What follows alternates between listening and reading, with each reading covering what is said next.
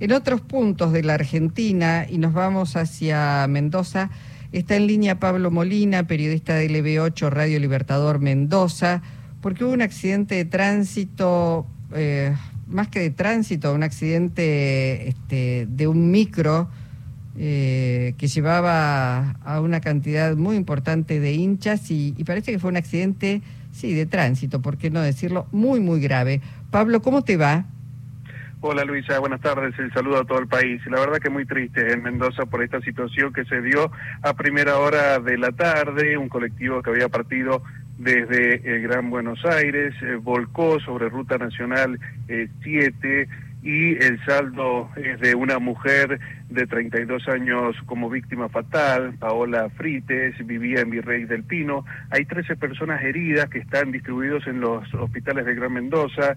Eh, realmente, Luisa, como lo definía, un episodio muy triste que se dio aquí en esta provincia de Mendoza, porque venían como hinchas de boca a presenciar el partido que a las 22 va a disputar este equipo frente a Quilmes en el marco de la Copa Argentina. Y bueno, como saldo eh, esta cantidad, 22 personas heridas en el hospital Perrupato, 8 de gravedad, dos personas heridas en el hospital Luis Lago Maggiore, donde estuvimos trabajando hasta hace minutos y mm, para confirmar de que una de las personas heridas es una mujer embarazada, pero oh. está fuera de peligro. Realmente tremendo, Luisa. Pablo, ¿se sabe? Eh, por supuesto habrá que hacer los peritajes correspondientes al, al, micro que los trasladaba, pero no fue un choque, fue un despiste. ¿Qué es lo que se en principio se especula que ocurrió?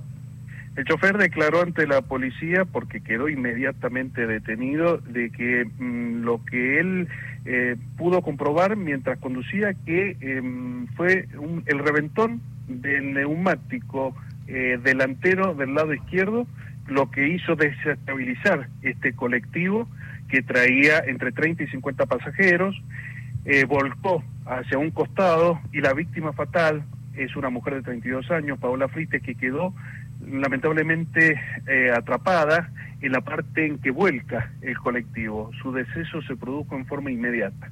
Claro, había chicos también, tengo entendido. Era, digamos, la, la, impresión es que, digamos, hinchas alquilan un micro que hay que después establecer si estaba habilitado o no, cuáles eran sus condiciones, eh, si tenía hecha la verificación técnica vehicular, esto es, si estaba en condiciones de hacer un viaje tan largo, etcétera, etcétera y todas las pericias que van a tener que ahora determinar porque el colectivo quedó bajo custodia de Gendarmería Nacional, en qué condiciones estaban los neumáticos, nada menos en el contexto en el que estamos hablando con todo lo que está pasando con el tema neumáticos, en qué condiciones, ya habían recorrido mil kilómetros, faltaban solamente 40 kilómetros para llegar, Luisa, desde San Martín a Mendoza capital, 40 kilómetros y sucedió esta tragedia. Eh, como consecuencia también el secretario de Deporte de la provincia nos dijo de que no se suspende este partido, Boca solicitó de que esta noche a las 22 haya un minuto de silencio, los jugadores de Boca van a aparecer con un brazalete negro,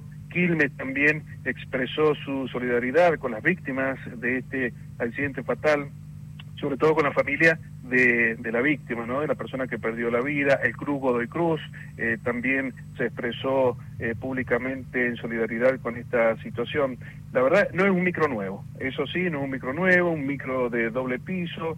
Eh, el neumático delantero parece ser la clave y donde Gendarmería se va a enfocar para este, realizar esta investigación, de acuerdo a lo que relató el chofer eh, que está detenido y en sede judicial. Pero realmente una situación que opacó lo que iba a ser una fiesta entre Boca y Quilmes esta noche en el Estadio Malvinas, que con gran cantidad de público, porque así se habían vendido las entradas, ya los clubes con eh, anticipación habían informado mm, de qué platea, de qué sector iban a ingresar cada uno de las hinchadas. La verdad que aquí en Mendoza se vivía una fiesta de que llegó Boca en las últimas horas. Ayer llegó, se hospedaron en, el, en la capital mendocina y, bueno, por ejemplo, Riquelme se acercó hasta el Hospital Central a estar con alguna de las víctimas y mm, realmente es un sabor, eh, te puedo decir más que amargo, se está llevando tanto la delegación de Boca como Quilmes, Luisa. Claro, sí, sobre todo porque además, eh, mientras te escuchaba, esto pasó en horas, en las primeras horas de la tarde, después del mediodía, hay buena visibilidad, las condiciones climáticas tengo entendido que son buenas en, en Mendoza, este, y bueno, este, tiene que ver con, con eso que, mencionabas, ¿no? Habrá que peritar este, los neumáticos y, bueno, este, de ir deslindando responsabilidades. Pero bueno, se llevó la vida de una mujer joven y hay muchas personas heridas que hoy este, la están pasando mal y me imagino sus familiares aquí en, eh, en la zona sur desde donde habían partido, ¿no?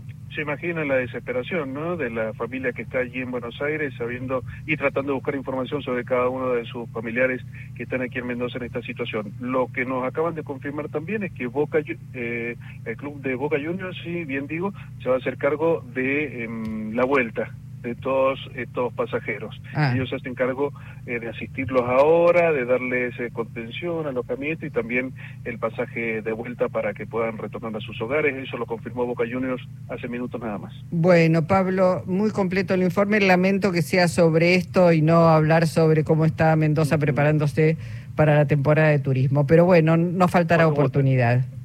Así será, Luisa, y vamos a estar recibiendo aquí en Mendoza todo el equipo de este programa que llega al país completo. Un abrazo enorme, muchísimas, muchísimas gracias. Fuerte abrazo.